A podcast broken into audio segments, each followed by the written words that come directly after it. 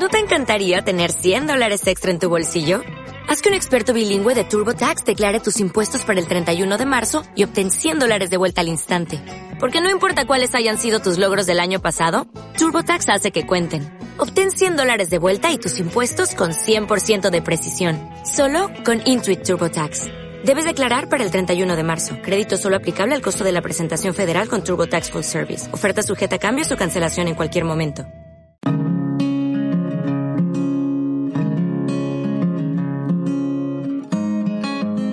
Mentes Positivas, el podcast de desarrollo personal de Consu González.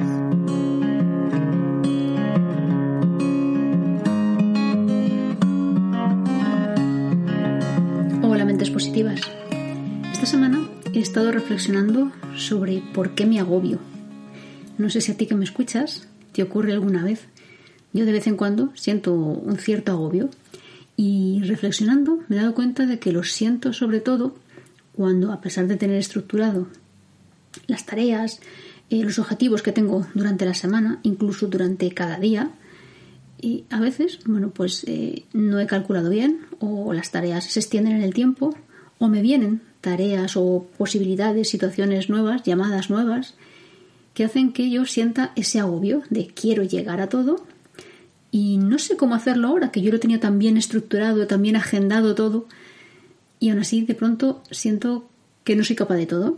Siento esa impotencia, esa rabia eh, de mí misma, de no saber en ese momento cómo hacerlo, porque dejo que el agobio eh, no me permita claridad a la hora de pensar. Y entonces viene eh, la preocupación, ¿no? ¿Por qué? Porque no me estoy ocupando de aquello que yo podría hacer.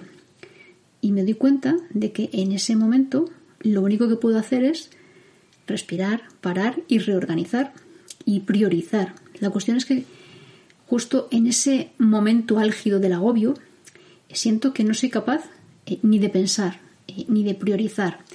Tal vez dure solo unos minutos o unos segundos, pero esa sensación es eh, para mí es bastante frustrante porque me gusta evidentemente ser eficiente, hacer que las cosas vayan funcionando y cuando no es así me permito esos pequeños segundos de, de, autobloqueo, ¿no? De decir, uff, no doy para más, ¿no?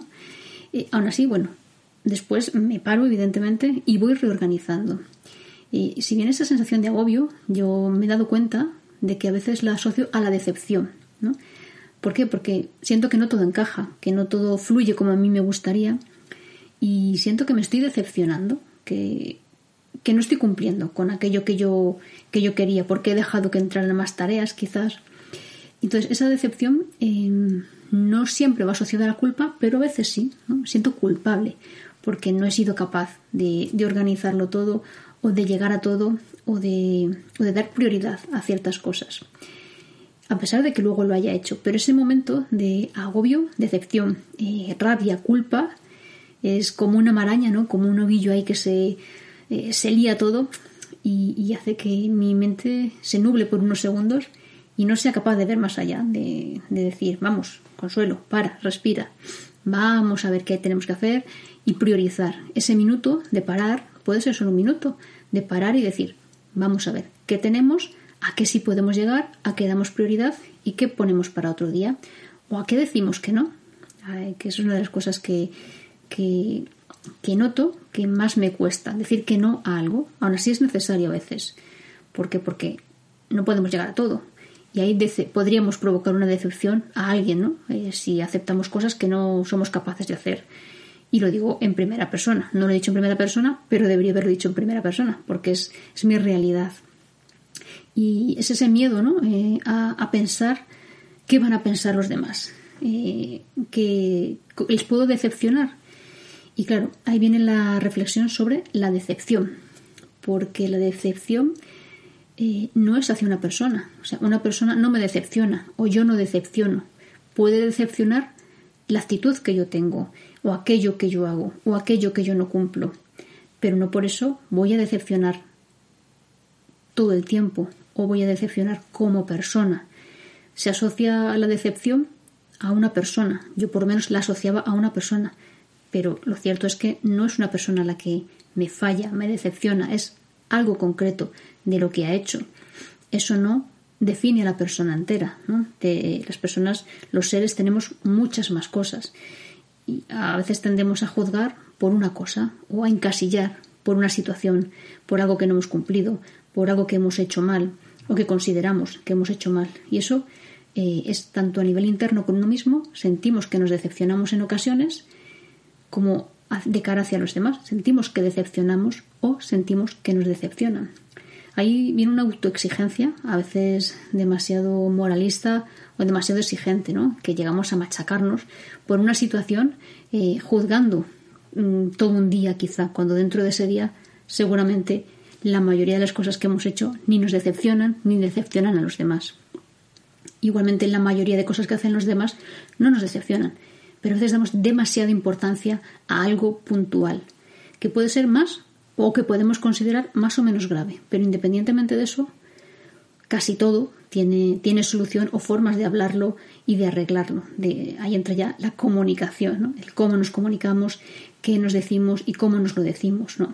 Yo creo que es, eh, es fundamental ¿no? Eh, poner ciertos límites para, para que esa decepción no cale tanto en nosotros que nos impida relacionarnos con esa persona tanto porque sintamos que hemos decepcionado como porque sintamos que nos decepcionan es, em, prioritario ahí acotar qué es lo que nos está decepcionando de verdad, qué es ese límite que sentimos que, está fallando o que no está haciendo posible que esa relación quizá continúe. Creo que ahí acotar mucho es importante porque es más sencillo solucionar una situación concreta que cómo nos relacionamos con alguien. Y ahí es importante ir hacia las, o yo pienso que es importante ir hacia las actitudes, ¿no? hacia eso concreto que ha ocurrido o cómo hemos actuado eh, respecto a eso que ha ocurrido. Ahí entran también las expectativas, ¿no? ¿Qué expectativas tenía yo respecto a lo que yo quería hacer o a, que, a la que otro quería hacer o lo que yo esperaba de esa, de esa otra persona? Y a veces ocurre que adivinamos, ¿no? Esas expectativas las hemos hecho solo nosotros, sin preguntar realmente cuál era la expectativa de otro o qué es lo que pretendía con esa, con esa actitud que, que ha tenido. Yo creo que ahí eh, eso nos sirve para acotar las, las, perdón, las mm, mm, expectativas, hace que no, no sintamos esa decepción. Porque las expectativas no siempre se cumplen, son expectativas de algo que creemos o que queremos que ocurra de esa manera. Y no tiene por qué cumplirse 100%. Hay que ver qué parte no se ha cumplido, quizá qué actitud nos ha llevado a eso ¿Y qué podemos mejorar? Ahí viene el aprendizaje, evidentemente. Y a veces me doy cuenta de que la impaciencia también me lleva a esa decepción o ese sentir ese agobio, porque soy demasiado impaciente, porque quizá no me doy tiempo a, priorizar, no me doy tiempo a decir, bueno, pues quizá esto sí lo quiero hacer, pero tal vez no es este el mejor momento. ¿no? Verlo de esa otra manera, de esa otra perspectiva, eh, hace que yo me vuelva más paciente eh, y no recaiga en, ese agobio de nuevo porque a veces eh, salgo del agobio, pero si las expectativas no se cumplen, vuelvo a sentir ese agobio. Entonces yo creo que ahí es básico o es fundamental el tener claro que no nos decepcionamos, las personas no nos decepcionamos, nos decepcionan situaciones, acciones o incluso inacciones, ¿no? El que otro no haga, eso también es algo que nos suele decepcionar, ¿no? Y bueno, ahí está bien el mirarnos hacia adentro porque todos, o yo pienso que todos, en alguna ocasión, en alguna ocasión tenemos eh, actitudes, acciones o inacciones que pueden provocar decepción en otros, igual que en nosotros mismos. Por lo tanto, creo que es importante reflexionar sobre cuando estamos dentro de un agobio, qué está ocurriendo. Eh, ¿Hay culpa? ¿Hay rabia? ¿Hay decepción? ¿Hay sentimiento de impotencia? ¿Qué hay en ese momento? Y plantearnos que respirar un minuto nos puede ayudar a salir de ese agobio momentáneamente y ver, ver luz ¿no? en, esa, en esa sombra o en ese pequeño pozo momentáneo que tenemos. Para ello, evidentemente, hay que eh, comunicarse, hay que eh, entrenar esa comunicación, hay que confiar, ¿no? hay que tirar de esas herramientas que todos tenemos y que justamente en esos momentos de agobio, si las tenemos entrenadas, pueden venir a nuestra conciencia, hacernos conscientes de qué está ocurriendo y buscar la mejor, la mejor manera, la mejor forma de solucionarlo. Y para mí ahí es también eh, trascendental buscar el equilibrio, buscar un poco de equilibrio en todo. Habitualmente a mí el agobio evidentemente me desequilibra. Y para mí es bueno saber dónde está mi equilibrio de forma habitual, tenerlo eh, reflexionado, entrenado.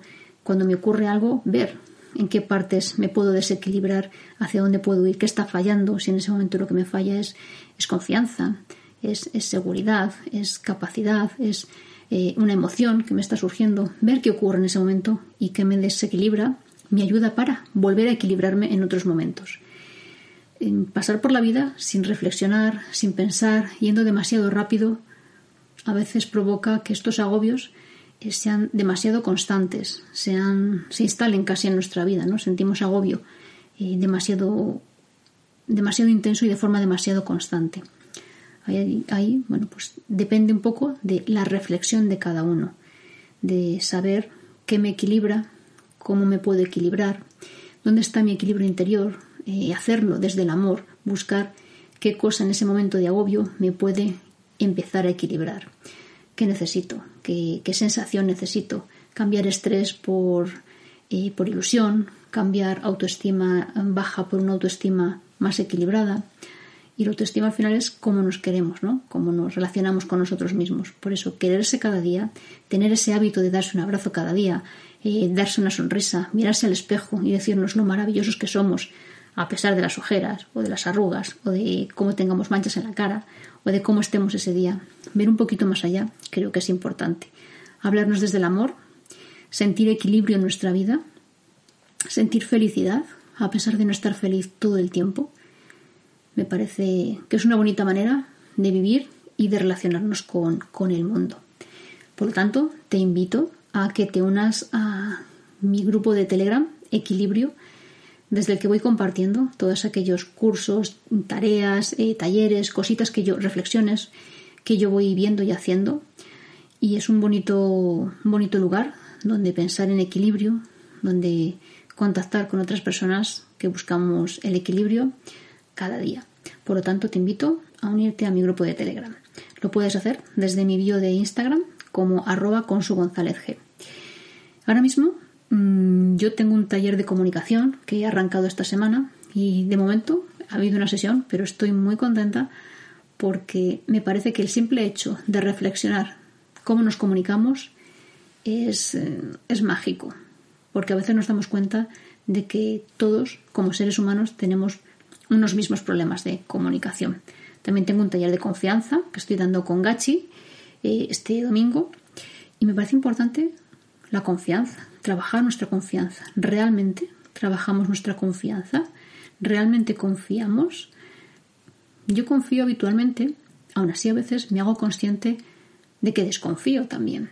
Y eso me hace reflexionar sobre qué me motiva esa desconfianza, qué hace que yo desconfíe y si realmente quiero confiar o no, porque eso es una elección y una decisión también. Y también como formadora, bueno, pues guío a través de talleres de pensamiento positivo, eh, de mejora de la comunicación, ¿no? a través de, esas habilidades de, comunicación, de relacionarnos con las personas, eh, cómo mejorar nuestra paciencia, cómo gestionar nuestro, nuestro estrés, eh, cómo salir de una falta de empoderamiento para conseguir ser una mejor versión de nosotros mismos. Y eso lo hago a través de mentorías personales que puedes contactar conmigo si quieres saber cómo lo hacemos o qué necesidades tienes. No tienes más que escribirme un mensaje en mis redes sociales o aquí en iVoox. Te contestaré y podemos hablar. Y ahora, como siempre, te agradezco tu escucha, tu atención, tu tiempo. Crece, disfruta, vive en equilibrio y sé mente positiva.